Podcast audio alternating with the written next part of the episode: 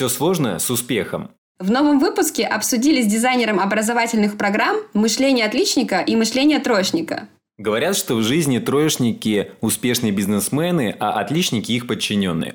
Разбираемся, почему не все так просто, чем эти два типа мышления различаются и почему оба важны. Петя рассказывает, почему сменил банк и как из-за своего мышления отличника едва не запорол свадьбу друга. Ну как рассказал, скорее бомбанул. Слушаем быстрее.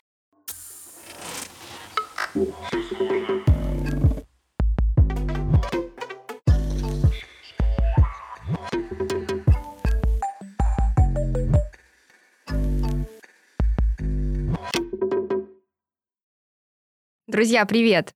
Сегодня второй знаменательный выпуск нашего подкаста. Так, Ксюша, не, не, не начинай это все, опять вырезать придется весь наш пафос. А, да, Петя мне не дает добавить, в общем, пафоса. Я за сдержанность, прости, Ксюша. Мы снова записываемся в студии, и сегодня у нас в гостях мой друг Кирилл, который я попрошу сейчас самому представиться, потому что я не могу не выбрать. Я не могу выбрать из всего его длинных, э, его длинных званий, описаний, его подкастов, э, канала, его профессионального опыта, что он сам, на чем он хочет сфокусироваться. Кирилл, давай сразу. Ты кто вообще? Я не люблю, когда делают такие большие ожидания, приходится сразу соответствовать. Ну ладно, я попробую. А, ну, в общем, наверное, ключевое, чем я сейчас занимаюсь, я методист, наверное, как и Ксюша, мы с ней коллеги, мы вместе разрабатывали образовательные программы, успели с ней пересечься в Фениксе, только я уходил, она как раз только приходила, там несколько рабочих дней поработали вместе. Вот, так я еще периодически пишу какие-нибудь статьи для СМИ, и, как я подразумеваю, по поводу одной из них мы сегодня будем говорить. А что такое Феникс Дуксовых? Что за контора? Ну, в общем, это компания, по сути, которая сейчас занимается корпоративным обучением, то есть приходит какой-нибудь заказчик, ну, например, какой-нибудь банк, да, Мгм. он занимается цифровой трансформацией внутри своего отдела, хочет, чтобы все сотрудники начали работать по-новому, использовать технологии Agile, вот это все новые модные штучки. Но процесс идет не так быстро, как они хотели, и один из способов его ускорить – это сделать программу образовательную, с которой, собственно, Феникс работает. То есть они конструируют саму программу, чтобы выполнять бизнес-задачи своего заказчика. Понятно. Петь, теперь ты хоть знаешь, чем я занимаюсь. Ну, теперь-то да. А вы помимо подкаста не общаетесь, да, в обычной Мы жизни? стараемся друг друга лишнего не знать, да, как бы. Мы каждый раз здесь приходим, каждый раз как на свидание. Открываем друг о друге новое. Да, вот Мне у кажется, нас хорошая уже- идея для следующего подкаста. Уже 25-е идет. 25-е На самом деле свидание. 26-е у нас было первое. Да, первое свидание, которое мы не показывали людям. Первый холостой выпуск, да. Мы, его Возможно- мы его потом на NFT продадим, когда поднимемся. Да. На самом деле, Кирилл, сегодня, прям с утра я когда проснулась и подумала, блин, у нас такая крутая тема. Тема, по которой мы хотели бы поговорить, это мышление отличника и мышление троечника, и как это все связано с условным успехом. И сейчас никто не видит, но при слове «успех» я делаю такие зайчьи ушки, как бы беру это слово в кавычки. И когда я сказала об этой теме Пете, что мне Петя сказал? Я... А я что-то сказал? Ты представляешь? Может быть, у меня просто лицо было? Выразительно очень, да? Я со скепсисом отнесся, я испугался, потому что я очень боюсь тем про успех, у меня на это зуд. Я переживаю, я боюсь, что мне сейчас что-то начнут э, продавать инфо-цыганское. Вот. На самом деле уже подходит к концу второй сезон, и символично, что Кирилл А пришел... мы еще ничего никому ничего не продали. Да, во-первых, мы никому ничего не Ребят, мы продали. вам сейчас научим вас успеху, потому что у нас уже есть опыт некоторый, все-таки второй сезон заканчивается. Это вот, это он, это этот выпуск. Так? На самом деле, когда я увидела статью Кирилла, я подумала, что в нашей паре я как бы отличник, а Петя троечник. Но когда я сказала ему об этом, выражение его лица сказала мне, что, возможно, я немножко не права. Выдаешь желаемое за действительное, да, немножко? Да.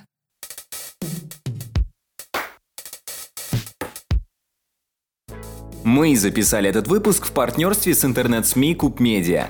Это ресурс про новости простым языком, о политике и экономике так, как бы вы обсуждали с друзьями.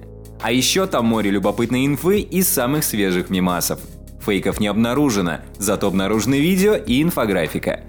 Заходите на Куб Медиа. Будьте в курсе, будьте в Кубе.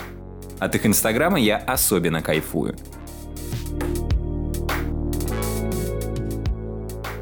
Кирилл, давай, наверное, тогда перейдем вообще к теме, как тебе пришла идея написать такую статью «Разница мышления отличника и троечника».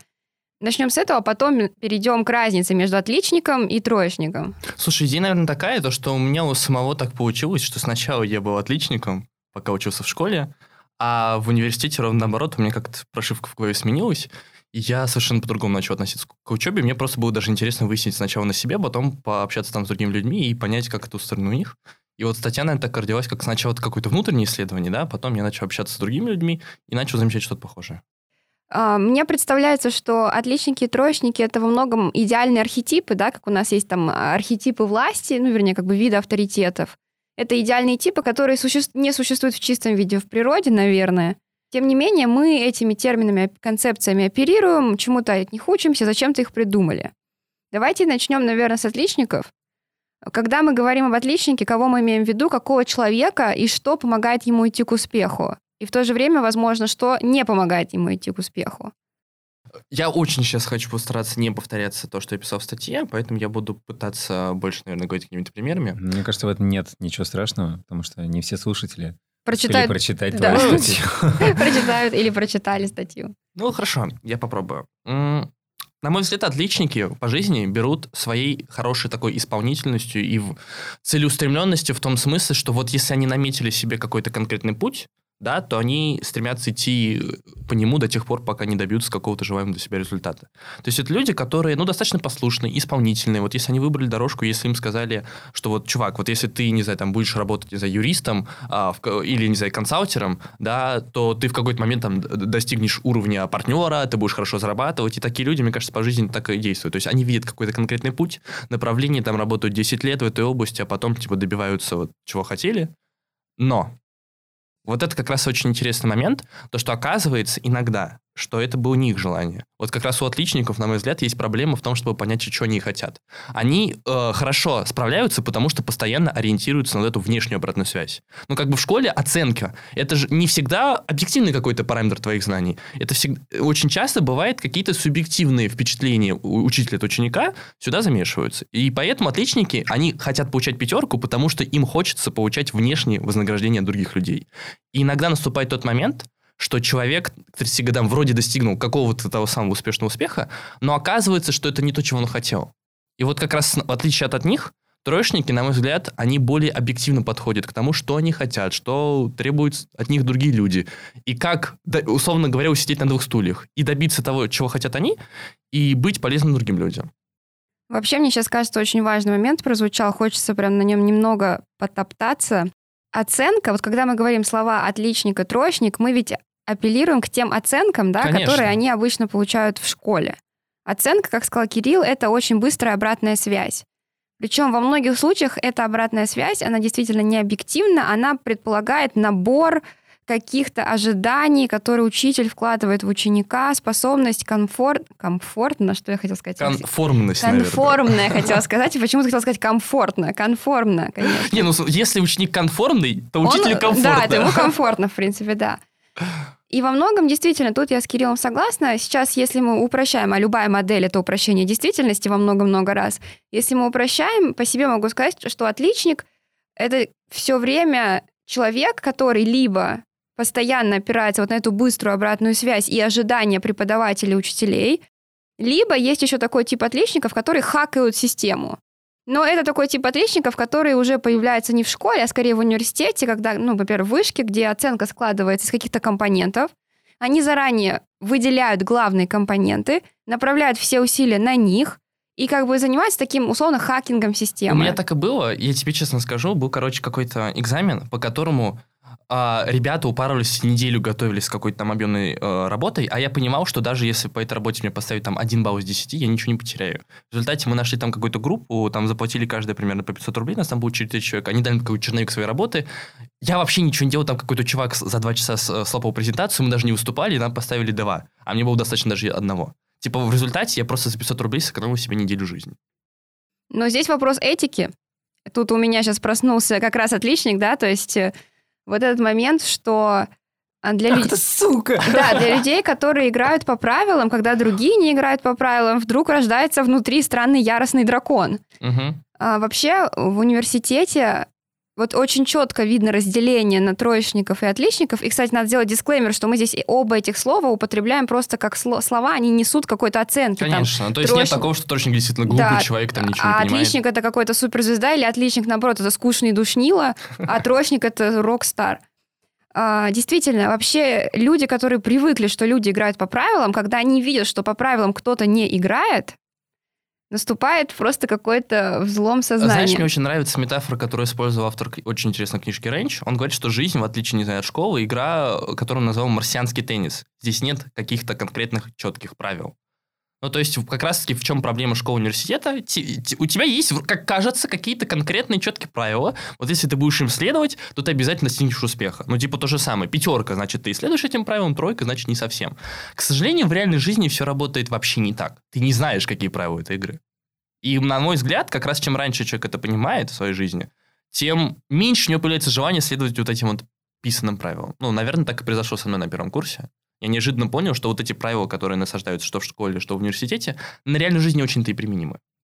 Интересно, кстати, было бы порассуждать, насколько это феномен 21 века, да, например, потому что если мы берем, э, скажем, общество чуть более раннего исторического периода, то там были еще более четкие зарегламентированные правила, было более понятно социальный, карьерный там траектория. Да, в то же время там было меньше гибкости, было много других проблем. Но прежде чем мы про это поговорим, давайте поговорим про троечников. Вот мы описали отличников. Кто такие троечники? И, Петь, может, у тебя есть какие-то ассоциации с троечниками, когда ты слышишь это слово? Ну, я ничего тут нового не скажу. Это такие ребята, которые вертели всю эту иерархию. И... Э, вертели все, это было бы Возможно, возможно, даже все, кроме своих интересов, и делают по минимуму, чтобы оставаться чисто на плаву, не, не уходить на дно, не быть исключенными, выгнанными и прочими просто не ставят в приоритет оценку учителя. Чем на самом деле троечник отличается от двоечника и от хорошиста? Uh, на мой взгляд, я использовал как раз в статье понятие отличник и троечник как такие две полярности, две дихотомии. Вот когда мы сейчас говорим про там двоечник, хорошиста, на мой взгляд, это все вот куда-то между. Двоечник, на мой взгляд, знаешь, чем, чем, чем отличается хорошо двоечник от троечник? Двоечник, в принципе, он такой человек не дисциплинированный изначально. Это уже отбитый он, просто. Он вообще клал на все, да. Ну, типа такой Троечник, он, он как раз подходит к процессу максимально эффективно. Он понимает, ну, какой результат ему нужен, чтобы поддержаться, он понимает, как получить его максимально просто и добивается этого. Двоечник – это человек, который, он, ну, не знаю, на мой взгляд, может вообще избегать ответственности какой-либо за результат. У троечника все-таки не так. И вот, кстати, на самом деле, почему часто говорят, что в бизнесе мышление троечника полезнее, а, наверное, потому что в бизнесе очень сложно сделать крутой бизнес, э, страдая вот этим синдромом перфекциониста, пытаться сделать все сразу с первого раза идеально. У троечников нет такой проблемы, они не боятся ошибаться. Я недавно столкнулся с этой проблемой. Я ездил... Ты только недавно столкнулся с этой проблемой. Зависть уже Вообще нет. Я это понял, насколько у меня все плохо и как надо менять э, свое отношение. А, я ездил в Казань а, на внезапную свадьбу своих друзей. Мне написали, типа, приезжай, Казань, четверг, 15, жду. Я такой, окей, вылетаю. И э, моя подруга организовывала э, свадьбу. На природе поставили столы стулья на берегу озера или реки. В общем, красиво все дела. Я расставлял столы. Там был под уклоном э, полянка, и надо было так поставить, чтобы ничего не скатывалось, но как-то хоть чуть-чуть ровно поставить длинный стол. То есть э, в ряд 3-4 э, стола. Я смотрю, земля неровная, это просто трава растет. Мы приехали на место, где банкеты не проводят. Собственно, в этом и прикол. И я ставлю столы и вижу, что они на разном уровне, криво стоят. Я такой, так, Дашка, я сейчас возьму лопату. Я так и, и знала, буду... что сейчас в этой истории будет Даша. Да. Даш, привет. Даша Затрахтина, приду, привет. А, и я начал подкапывать а, подножками столов, чтобы они как-то в ряд встали, чтобы не было там лютого у такого перекоса по наклону, потому что надо было скатер стелить, и чтобы был ровный стол. И я такой просто сделал это целью своей жизни, начал там э, чуть ли не э, с уровнем это все делать, а потом понадобилось срочно сгонять, там, притащить генератор, и Даша попросила помочь другому чуваку, я ушел. Когда я пришел, Даша уже накрыла столы, потому что у нее цель совершенно другая. Ей надо устроить мероприятие, которое через, через час придут гости. И такие мелкие недочеты – это просто ерунда. В значении, что мы либо устраиваем свадьбу, либо, черт возьми, тратим два часа на то, чтобы уравнять столы. Под скатертью, оказывается, это было незаметно.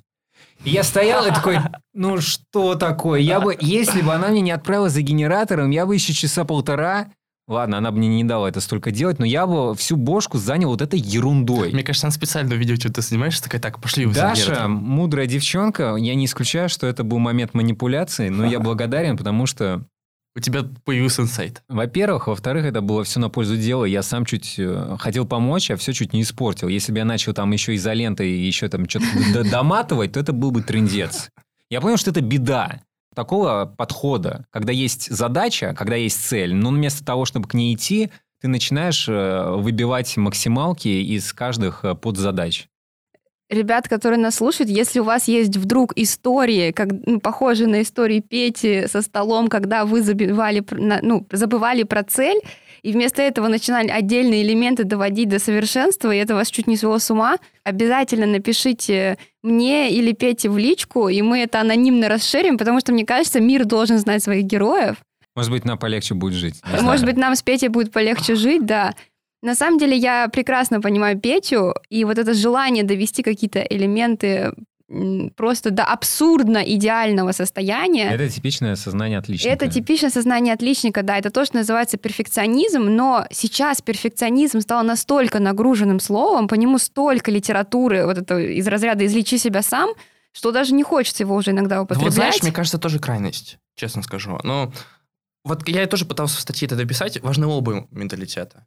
Ну, то есть, если мы сейчас тоже начнем упороться, говорить, все, троечники правят миром, надо обязательно делать все тяп-ляп, зато быстро, а к чему это приведет? Ну, типа, давайте возьмем, не знаю, отрасль типа а, медицины. Вы действительно хотите э, пойти к врачу, который лечит вас э, кое-как, или, не знаю, к пилоту, который, э, ой, а давайте сейчас поэкспериментирую? Ну, на самом деле же нет. Ну, то есть, есть какие-то отрасли, где вот тот самый перфекционизм, ну, без него в принципе невозможно быть профессионалом.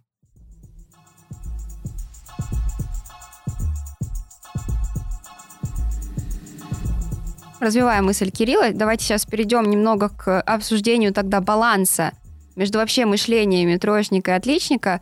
Я бы не использовала слово перфекционизм, я бы использовала слово стандарт работы.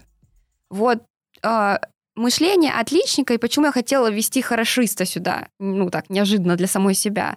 Мне кажется, вот есть вот эта вот разница. У хорошиста есть некоторый стандарт работы. Я к этому пришла сама в университете. То есть в школе я очень сильно реагировала. Э, сначала я вообще ни на что не реагировала и получала одни двойки, потом начала реагировать успешно на обратную связь. А, значит, к 11 классу я стала таким прям типичным примером отличника, мышления отличника, перешла в университет, и тут я поняла, что если я буду на все эти входящие вызовы предъявлять такой уровень вовлеченности, то скоро от меня ничего не останется. И вот тут, мне кажется, есть такой момент, когда появляется хорошист. Это человек, у которого есть определенный стандарт.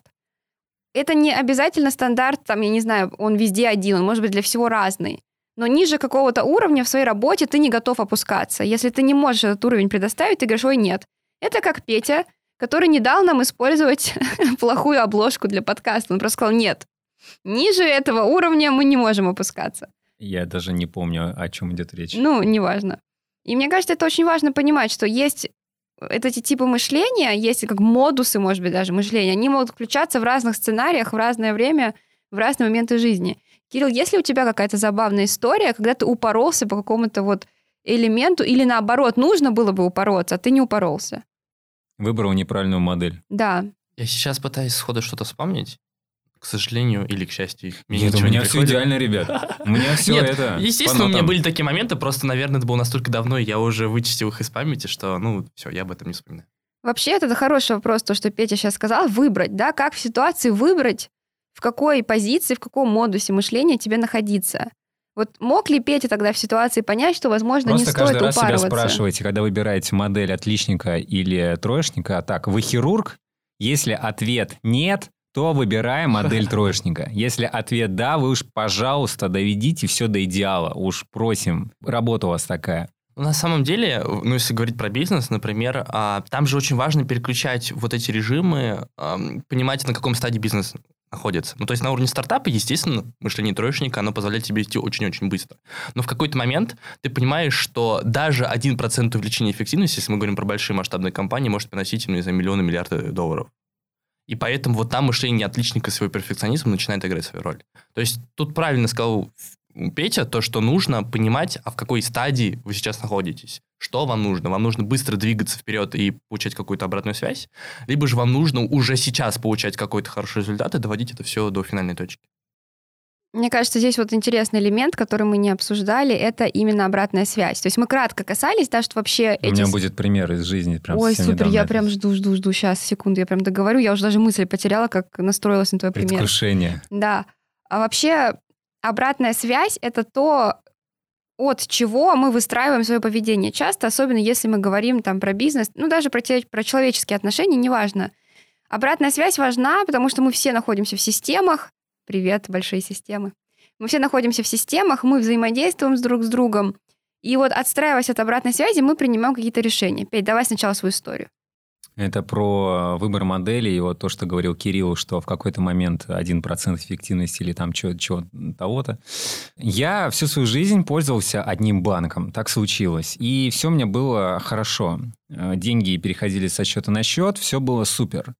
Но два раза в жизни у меня случались э, моменты, там один раз это я, условно говоря, перерегистрировал сим-карту со своего брата на себя наконец-то, но банк подумал, что у меня сменился номер и заблокировал мой э, мобильный э, банк. И во второй случай, это недавно произошло, я вспомнил спустя два дня, что я забыл карточку в банкомате, когда я решил ее достать и понял, что доставать нечего. И захотел закрыть карту и быстро ее перевыпустить. Все вот эти обе операции я попытался проделать. Первую я не мог сделать в мобильном банке, потому что он был заблокирован, попытался по телефону. Я целый день пытался дозвониться, но не смог пройти сквозь э, бота, потому что он меня каждый раз спрашивал, с какой проблемой вы звоните. Я- на первый звонок я такой, я сейчас разговариваю с нейросетью гребаной, и мне вот как ответить коротко или... Я подумал, ладно, скажу как есть. Она должна рассчитана работать с, с настоящими людьми. Какого хрена я должен подстраиваться под бота? Поэтому сказал, короче, случилось так. Я тут недавно перерегистрировал свой телефон. Он у меня не изменился. Но банк мне пишет, что изменился. А он не изменился. И поэтому я просто хочу, чтобы вы мне снова дали доступ. Он говорит, на какой-то момент просто прозвучал. Простите, тот же самый вопрос. С какой проблемой вы обращаетесь? Я такой, ага. Дай специалиста, пожалуйста. Дай человека. С какой проблемой вы обращаетесь? Я такой, у меня сменилась сим-карта. «А на какой номер у вас сем- И я такой начинаю, нет, у вас ничего не сменилось. Ну, там, в общем, там случился какой-то сбой. Я понял, что я, я просто дай человека, дай человека. Тебе надо было сказать другую фразу. Все наши специалисты сейчас заняты. Сформулируйте, пожалуйста, какой проблемой... Я такой, «А-а-а! какого? Нейросети, они должны помогать, они должны служить людям. Но вместо этого выглядит так, что банк просто анально огородился и не дает... Я пошел ножками, я пошел в отделение, я получал заново там коды и все дела, и мне это казалось таким, такой дичью, я по телефону не мог это сделать. Почему? Слушай, у меня Окей. была такая же проблема Подождите, с стоп, Ростелекомом. секундочку. А к чему была эта вся Не, подожди, история? второй момент. Что нейросети должны Второй служить? момент. Я потерял карту, надо перевыпустить. В приложении есть кнопка «Перевыпустить». Я ее нажимаю, мне выдается ошибка. Я такой, угу, попробуйте попозже. Карта мне нужна сейчас. Ну ладно, это мои проблемы. Я понимаю, что не все можно иногда получить. Я чуть-чуть попозже попробовал, разными способами. Мне все равно выдает ошибка. Окей. Звонить я даже боюсь, я просто не хочу, потому что я знаю, что я встречусь с этим ботом, и это уже закрытый канал. Но ведь спасибо Рокетбанку. Они внедрили эту тему, что можно переписываться. Они по- положили этот тренд, что банк типа отзывчивый. И в моем банке тоже есть чат. И я пишу, я потерял карту, хочу перевыпустить. И мне скидывают в чате инструкцию, как в приложении сделать перевыпустить. Я говорю, я, я в первом же прила- э, сообщении написал, я хочу перевыпустить, но в приложении выдают ошибку. Подскажите, как можно это сделать? И мне отправляют эту инструкцию. Просто бот.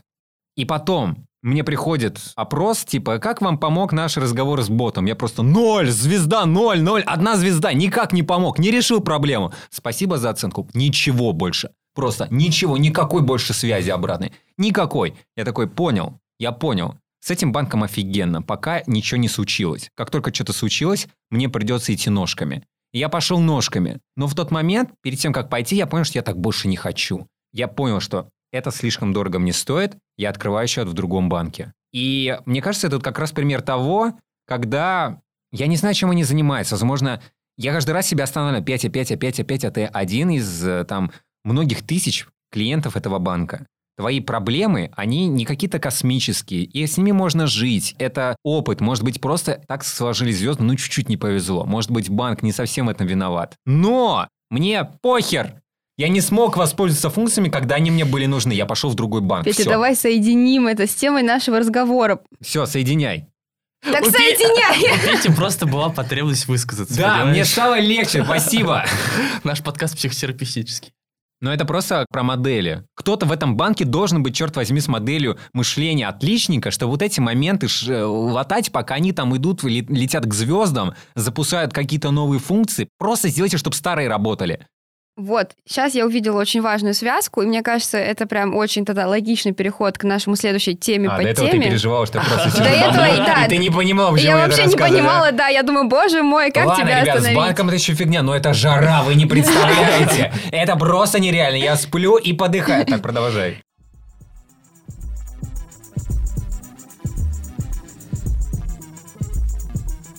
Итак, вот Петя сказал очень важную вещь. Пока вы летите к звездам, кто-то должен убедиться, что старые функции работают. И действительно, кажется, что я вот сейчас нам предлагаю совместно накидать варианты, когда лучше применить, условно лучше, конечно, думать в модусе отличника, условно лучше думать в модусе троечника. Кажется, да, когда вы выходите на рынок, как Кирилл сказал, вы стартап, или вы просто начинаете делать что-то новое, входите в новую профессию, если вы не хирург, и от ваших э, действий не зависит жизнь других людей. А, Если вы что-то пробуете новое, вы экспериментируете, мышление троечника то, что нужно, потому что нас не держит. Если вы пытаетесь, я вот пыталась научиться играть на укулеле, и вы сразу хотите играть как, я не знаю, как рок-звезда, если у вас вот такое мышление, что нельзя допускать ошибок, и если я уже в это ввязался до конца жизни своей, я обязан играть каждую неделю там по столько-то часов, будет трудно. Будет трудно, потому что психика не сможет с этим Можно справиться. добавить, например? Да, и вот сейчас, Кирилл, давай пример, и давай попробуем вместе порассуждать, когда вот лучше, какой фит подходит, когда лучше отличник, когда троечник. Да, сначала с примера. Вот как раз од- один из последних клиентов, с которым я работаю как методист, это была онлайн-школа инвестиций. Ну и как бы стаб- стабильная практика. Прежде чем начать проектировать, я там выбрал там 10 там, учеников, которые уже проходили курс, с ними пообщался, и там был один какой-то дядечка, который потратил на обучение 30 тысяч рублей, но при этом утверждал, что ему ни в коем случае нельзя ошибаться, что вот сейчас он начнет инвестировать, и он должен сразу же попереть, ему нельзя ошибаться. И вот очень интересно посмотреть на таких людей, которые приходят в настолько высокорисковую сферу, как инвестиции, с установкой, что им здесь нельзя ошибаться. Это вот возвращ... ну, переходя дальше про модусы, наверное, это как раз э, ситуация, когда у тебя достаточно высокий риск, тот самый бизнес, да, не знаю, инвестиции, инновации. Это почти всегда какая-то Даже не то, что высокий риск, а высокий неопредел... невысокая неопределенность. Но это, мне кажется, это очень схожее. Просто понятие. у хирурга тоже высокий риск, но неопределенность в плане поля действия чуть меньше. На мой взгляд, ну смотри, если у тебя есть какая-то операция, как ты говоришь, есть какие-то стандарты работы, то, на мой взгляд, риск там не такой уж и высокий. Вот если он М. сталкивается с каким-то случаем впервые, и нет отработанных механизмов работы, наверное, вот тогда риск может быть высоким.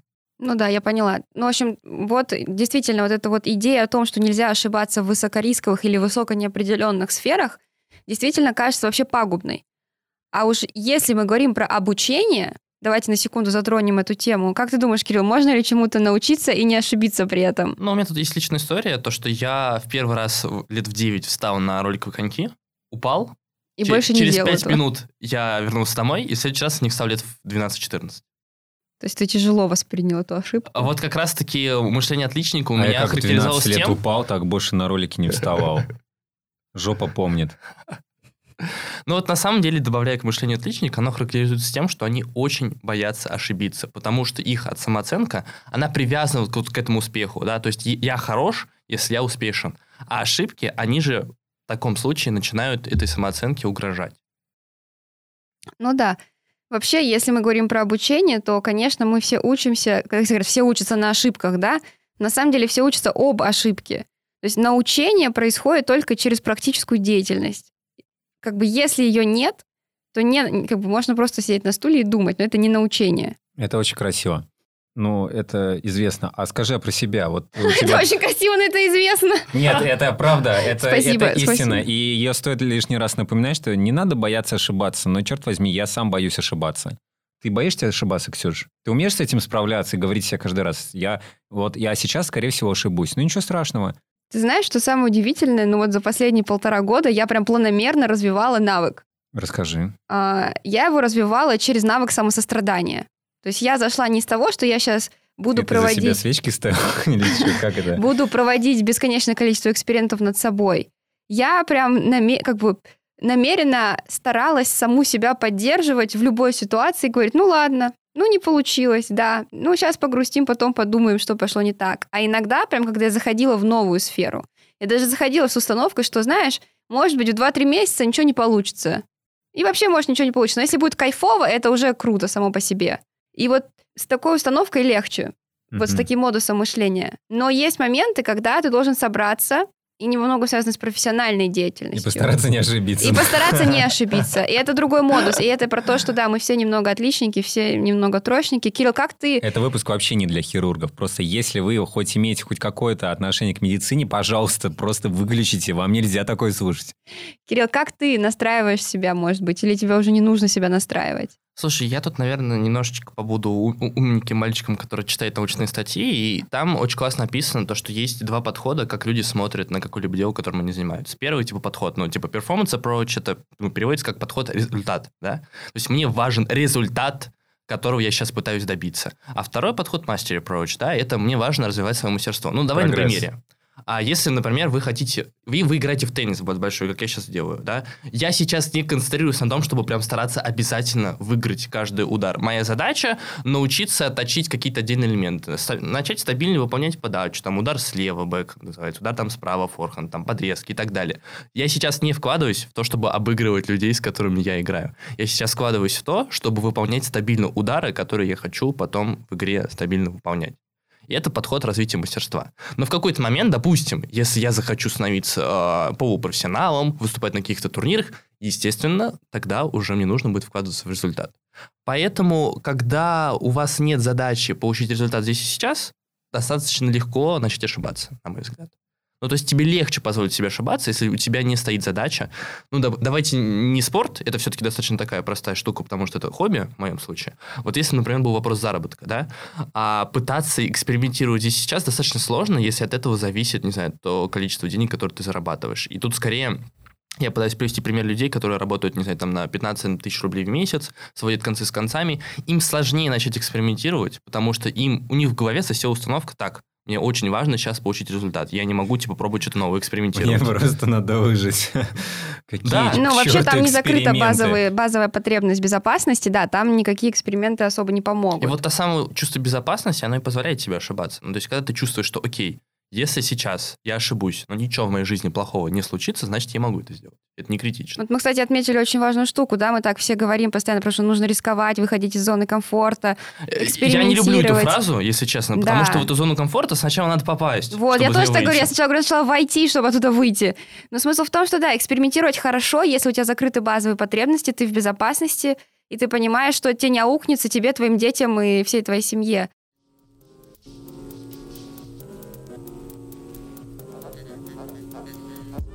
Я что-то хотела очень важное сказать и забыла. Эх, Хороший выпуск был. помянем его. А, ну давай, давай разматывать клубок. Что было последний раз, когда ты об этом думала, там, не знаю, из чего вытекла эта мысль? В каком контексте, да, она вообще возникла? Вот э, Кирилл э, говорил про то, что зарабатывать. Вот так взял и просто навернулся подкаст на ровном месте. Ну давайте поговорим про что-нибудь другое. Не-не, подождите, сейчас я прям, я прям... Как такое может быть вообще? А, вот, господи. Итак, мы просто говорили, да, про сейчас очень важную Я вещь. хотел сейчас музыку из лифта включить. Надо включить будет, если ее можно Так, пока не забыла. Так, а, мы все время говорим про то, как условно включить модус троечника, да, как иногда позволить себе расслабиться. Давайте поговорим про то, как иногда включить себе в, от- в отличника. Просто вот Кирилл вообще сказал важные вещи про то, почему отличники полезны и нужны. И вообще это тоже полезный модус. И в статье у Кирилла тоже отмечается факт, что отличники дольше ждут отсрочное удовольствие. Дольше живут. Ну, может быть, еще и дольше живут, да, но это неизвестно. Действительно, вот могу сама по себе сказать, когда я в модусе отличника, когда я, вот, я настроена на какую-то условную цель, я готова ждать. И я понимаю, что есть правила игры для того, чтобы к ней прийти. И таким образом получается завершать и шестилетние проекты, и двухлетние, и шестимесячные, но это отсроченное ожидание. В процессе тебе может быть вообще не кайфово иногда. То есть ты понимаешь, что ты работаешь ради какой-то большей цели, и ты ее достигаешь только преодолев некоторые И препятствия. это ты говоришь, что это модель отличника? И я считаю, что это модель отличника, потому что отличник может держать в голове отсрочное удовольствие. Смотри, мне очень важно немножечко дополнить то, что ты сказала. В моменте может быть неприятно, наверное, да. Но это не значит, что это обязательно должно быть неприятно. То есть у нас почему-то ассоциируется, что отличники это люди, которые такие, так, я поставил цель, я буду страдать, я буду терпеть, я буду преодолевать все эти барьеры, препятствия, но я добьюсь своего. Ну Не- нет, нет, конечно, нет. Но есть же циклы мотивации, да, то есть в любом случае все не может быть приятным, розовым, волшебным. Во всем есть обратная сторона, и в том числе в достижении любой цели. Есть приятные моменты, кайфовые, а есть моменты, ну так себе, откровенно говоря. Можно я чуть-чуть вернусь, э, а, с чего мы начали? Я все это время думал про себя, что отличник — это тот человек, который больше ориентируется на внешнюю оценку, и он хороший исполнитель. Ну, чаще всего, кстати, и проблема в том, что когда он приходит э, заним- заниматься работой, бизнесом, точнее, в работе у него это продолжает получаться, потому что он выполняет задачи, Мгм. которые сверху поступают. А когда он занимается своим делом, он впервые сталкивается, он понимает, что делать, зачем. Потому что раньше ему были указания четкие, была четкая структура понимания, как быть отличником. Ты делаешь то-то, то-то, то-то, Получаешь это- вознаграждение. да. А тут просто чисто поле, перекати поле, ты сам должен построить свой парк развлечений под названием «Жизнь». Поэтому мне сложно представить, что отличник – это человек, который куда-то там далеко смотрит. Потому что он смотрит в рамках э, структуры, которую ему дали. мышления. Смотри, он не то, что он далеко смотрит, он скорее смотрит так. Ну вот если я пойду вот этой дорожкой... Он далеко смотрит там, где, это ему, ему- где ему построили, Да, куда да, да, смотреть. это А Когда он правда. приходит в чисто поле, он даже не видит, куда смотреть. Ну, вообще навык смотреть узко – это тоже навык. То есть не на все Ну, опять же, надо это фокус. смотреть Это широко. правда, это сфокуси- Ну, умение сфокусироваться тоже да, важно. Это умение, конечно. как бы умение держать в фокусе, умение видеть это дорогу. Близорукость, дальнозоркость. Ни то, ни, ни сё, ни хорошо. Да, и готовность пройти через определенные ну, структуры, которые там есть в этом пути, это тоже нормально. Кстати, пример того, что Петя сказал, мне сразу из культуры вспоминается. Сейчас, наверное, никто из вас это не смотрел, но вот в сериале «Девочки Гилмор», который был в свое время культовым, и стал культовым Не несколько знаю, лет назад среди снова. кого. Опустим этот смешной момент. Есть одна из героинь, а, главная, э, Рори Гилмор, которая является вот типичным примером отличника, кстати. И ее судьба в сериале очень правдоподобно показывается, когда она вступает, а мы ее видим в начале, э, в начале старшей школы, заканчивается сериал, когда ей там 30 плюс. Ни хрена. И мы видим ее как абсолютно потрясающего студента, что она блестяще учится, она очень 38 целеустремленная, она работает в школьной газете, и вот и поступает в Принстон, а в Ель, поступает в Ель, и вот это вот все, все, все до того момента, пока она не выходит в реальный мир и сталкивается с реальной работой. И после этого она терпит крах. В каком смысле крах? Она не знает, что ей делать. Нету инструкции. За то Мгм. время, пока она училась, мир изменился. Она не адаптирована к миру, где есть фриланс, к миру, где нельзя быть просто журналистом старой закалки. И вот это страшно, потому что на самом деле обычно мы говорим, мир изменился про людей, которым там, ну, 60-70, для них мир изменился. А сейчас мир меняется, пока ты учишься в университете. И ты выходишь, а мир уже другой. И все те навыки, которые ты приобретал в виде знания, ну, это не навыки, навыки-то ладно, все то знание, которое ты приобретал в виде вот этого набора фактов и инструкций, оно оказывается ненужным. И вот здесь у отличников действительно начинаются проблемы. И у меня все время были проблемы. Мне же сказали, что если я закончу магистратуру, у меня будет хорошая высокооплачиваемая работа. Что, так и сказали? Да, мне все время говорили, учись, все будет хорошо. И что, вот у меня две магистратуры с отличием. Как бы да, Может быть, просто третья нужна? возможно, возможно. Я вспоминаю конверты ЕГЭ. Я вообще-то ЕГЭ сдавал уже пять лет назад, но как бы воспоминания до сих пор свежи. Вот на конвертах было написано а, «Вложитесь в ваше будущее». Вот как-то так это было написано. То есть то, что ЕГЭ — это типа ваше будущее, Капец. если вы сейчас сдадите плохо. Мне два года дрючили в конце школы, а они еще потом и на конвертах начали это писать. Ну, то есть, понимаешь, они даже перед экзаменом настолько в дикий стресс гоняют людей, что вот от ЕГЭ зависит мое будущее, хотя на самом деле это вообще не так. Твоя жизнь решается сейчас. Вот так бы писали просто. Мрази. Не завали. Да, вообще, на самом деле, вот это вот большая проблема. Вот Петя очень важную штуку подметил, которая, ну да, действительно, мышление отличника хорошо работает, и это не всегда прямо так узколобость какая-то, но хорошо работает, когда понятно примерно, что Сложных делать. Сложных примеры структурах. правил игры. Да, у тебя есть примеры правила игры. Если правил игры нет, и ты оперируешь в хаосе, что не надо всегда стремиться, конечно, в своей жизни оперировать в хаосе. Да, действительно, начинаются некоторые проблемы. Можно Вряд ли... ли кто-то стремится оперировать в хаосе. Мне скорее просто кто-то к этому способен, а кто-то этому практически не удается. Разве не твой любимый автор Насим Талиб говорит? Максим Талиб. Талеб!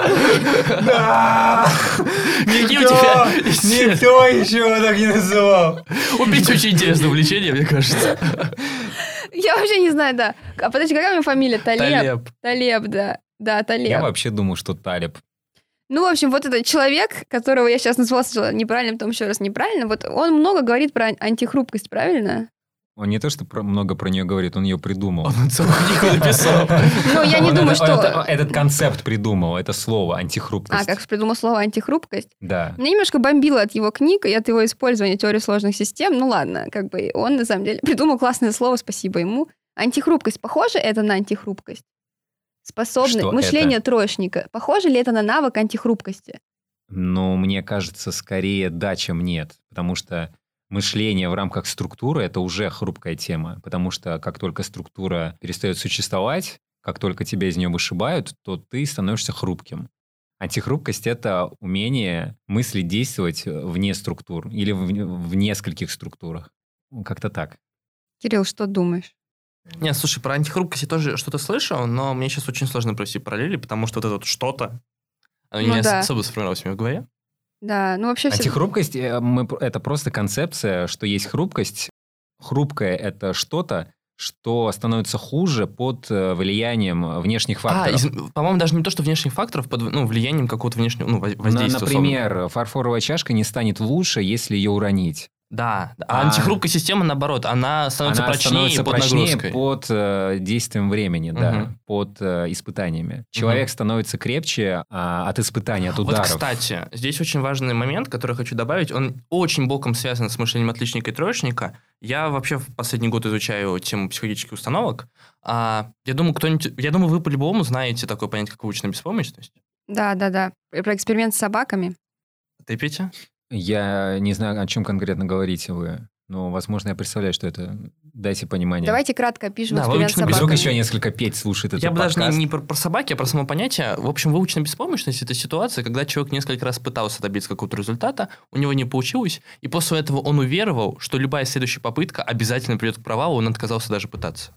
А, Ну, условно говоря, очень часто этот пример приводят в контексте выборов в России, но люди не идут на выборы, потому что уже обречены на то, что это ни к чему не приведет. Самый простой пример, на самом деле, пример с собаками. С выборами в России более тяжелый пример, а Мне вот с кажется, уже собаками всем все понятно. а, было пол, пол клетки был подключен к электричеству, и собаки, когда перемещались, их било током. Потом электричество отключили, или я сейчас перевираю, но примерно суть такая же, собаки отказывались перемещаться, потому что выучили, что при любом действии их бьет током. Выучена беспомощность. Так, хорошо.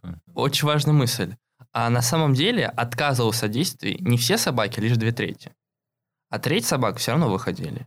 И Селигман начал изучать, а почему так происходило, и впоследствии он проводил другие эксперименты, наверное, уже на людях, может быть, не такие жестокие, но он назвал вот это поведение, обратное выученной беспомощности, выученным оптимизмом. То есть история, когда человек, наоборот, несмотря на какие-то преграды и трудности, все равно верил, что дальше все будет хорошо. И это очень, мне кажется, похоже на антихрупкость в том смысле, что несмотря на препятствия, на сложности, которые человек на пути, он воспринимает это как просто еще одну ступень, ступень к результату. И, наверное, с какой-то точки зрения наша психика может являться вот этой антихрупкой системой, если у человека в голове вот, вот этот самый выученный оптимизм стоит. То есть, если а он главное, чувствует... если у него закрыты базовые потребности. Потому что тогда амигдала не даст вам никакие установки провести, она просто будет вопить о том, что вы не в безопасности и выделять гормончики в тело. То есть это же тоже такой момент, вот установка или физиология. Установка установка, но если физиологически тело ощущает себя в дистрессе, никакие установки человеку не помогут. Потому что у нас будет, мы, тело будет работать на том уровне, на котором ему необходимо для того, чтобы выжить. Просто понимаешь, у каждого уровень безопасности, он же разный. То Нет, есть- вообще физиологически примерно мы все находимся в одном и том же уровне, ну, как бы базовых штук. То есть мы сейчас говорим, у нас разный Базовые уровень, штуки. уровень, уровень бе- безопасности разный. Мы почему так говорим? Потому что мы живем в обществе, где у нас действительно разный уровень безопасности, потому что мы можем себе это позволить. А я говорю прям про совсем базовые вещи, там, чтобы не стреляли вокруг, чтобы тебя не насиловали, чтобы было что бы поесть. не стреляли в твою сторону. Да, чтобы ты был уверен, что завтра не начнется война. Я вот про такие говорю потребности в безопасности. Как вот в таких условиях психика человека так деформируется, несмотря на установки, что наступают как бы неизлечимые физиологические последствия. Ну, вот я с вами соглашусь, я помню очень крутую статью про то, что бедность – это очень плохая как бы, Очень плохая Штука. черта. Нет, это очень- Постарайтесь не быть бедными. Ну, на самом деле это- правда, потому что бедность, она приводит к тому, что человек просто, у него снижаются когнитивные способности, как раз именно из-за того, Если что... вы этим балуетесь, то знаете, что у этого и реально есть последствия. Не стоит. Просто причина, почему я так эмоционально об этом говорю, потому что я очень люблю тему установок. Я считаю, что это круто, в них надо разбираться, с ними надо работать. Вообще установки много что определяют в нашей жизни, но за установками еще есть Ну, физиология. это правда. И не всегда все решается с помощью установок. Иногда надо Но успокоить это же как любая ментальная модель. Ну, то есть у тебя, ну, вот опять же, то же самое. Троечник и отличник – это просто ментальная модель. У тебя есть какая-то область ее применения. Вот если она сюда подходит, ты ее применяешь. Если не подходит, конечно, ты используешь другую. Просто вспоминая наш выпуск э, про коучинг и про э, девушку, которая не могла достигать никаких результатов и работала с коучем и психологом, у нее оказался низкий уровень железа. Мне всегда кажется, что очень важно не улетать в голову. У нас еще есть тело. В общем, ребят, заботьтесь о теле. Я не знаю, зачем в выпуске про троечника, отличника пришла к такому выводу, но тело тоже важно. Тело — это ваш домик. Он вас защищает. На меня ребята уже смотрите, по Ксюша, Кушайте витаминки и следите за уровнем ферритина. в крови. Желательно в крови, в Аперитива? своей причем. Аперитив. А- Аперитив тоже, мне кажется, благотворно влияет.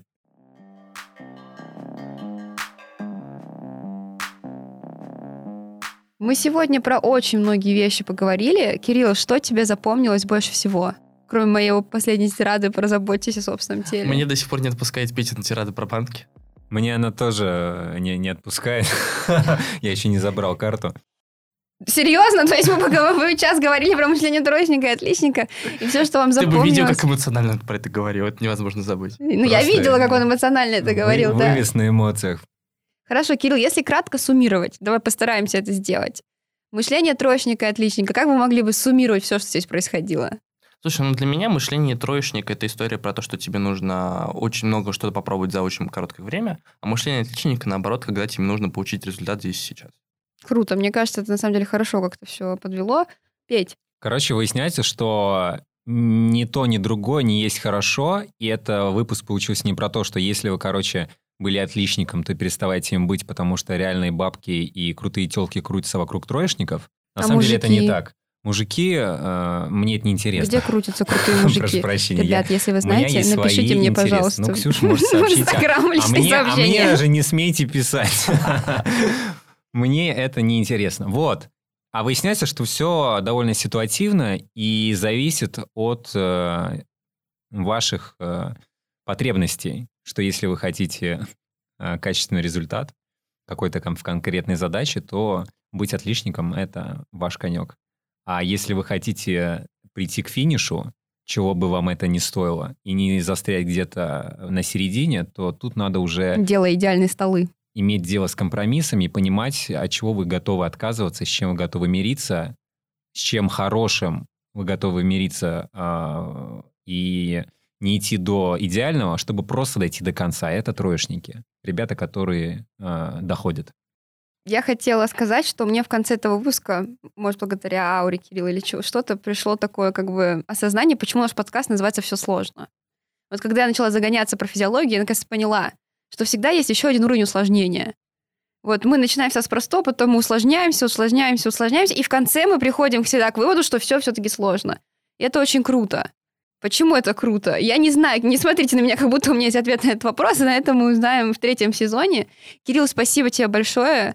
Надеюсь, что мы тебя не огорошили нашей жизнерадостностью и желанием срочно разобраться со всеми банками и восстанием машин. И составами. Петя, спасибо И- И с тебе. талибами. Спасибо тебе. Кирилл, реально спасибо, что поставил мозги на место, потому что без этого разговора я бы сейчас так финально бы не провернул э, свои э, размышления по поводу столов на свадьбе. Это бы осталось просто как интересное наблюдение. А сейчас я понял, что я выбрал в тот момент неправильную модель. И надеюсь, что мы в будущем, все, кто это слушали, будут перед тем, как что-то важное достигать, думать, что сейчас важнее, лоск или результат. Спасибо, что пригласили. Хей-хо!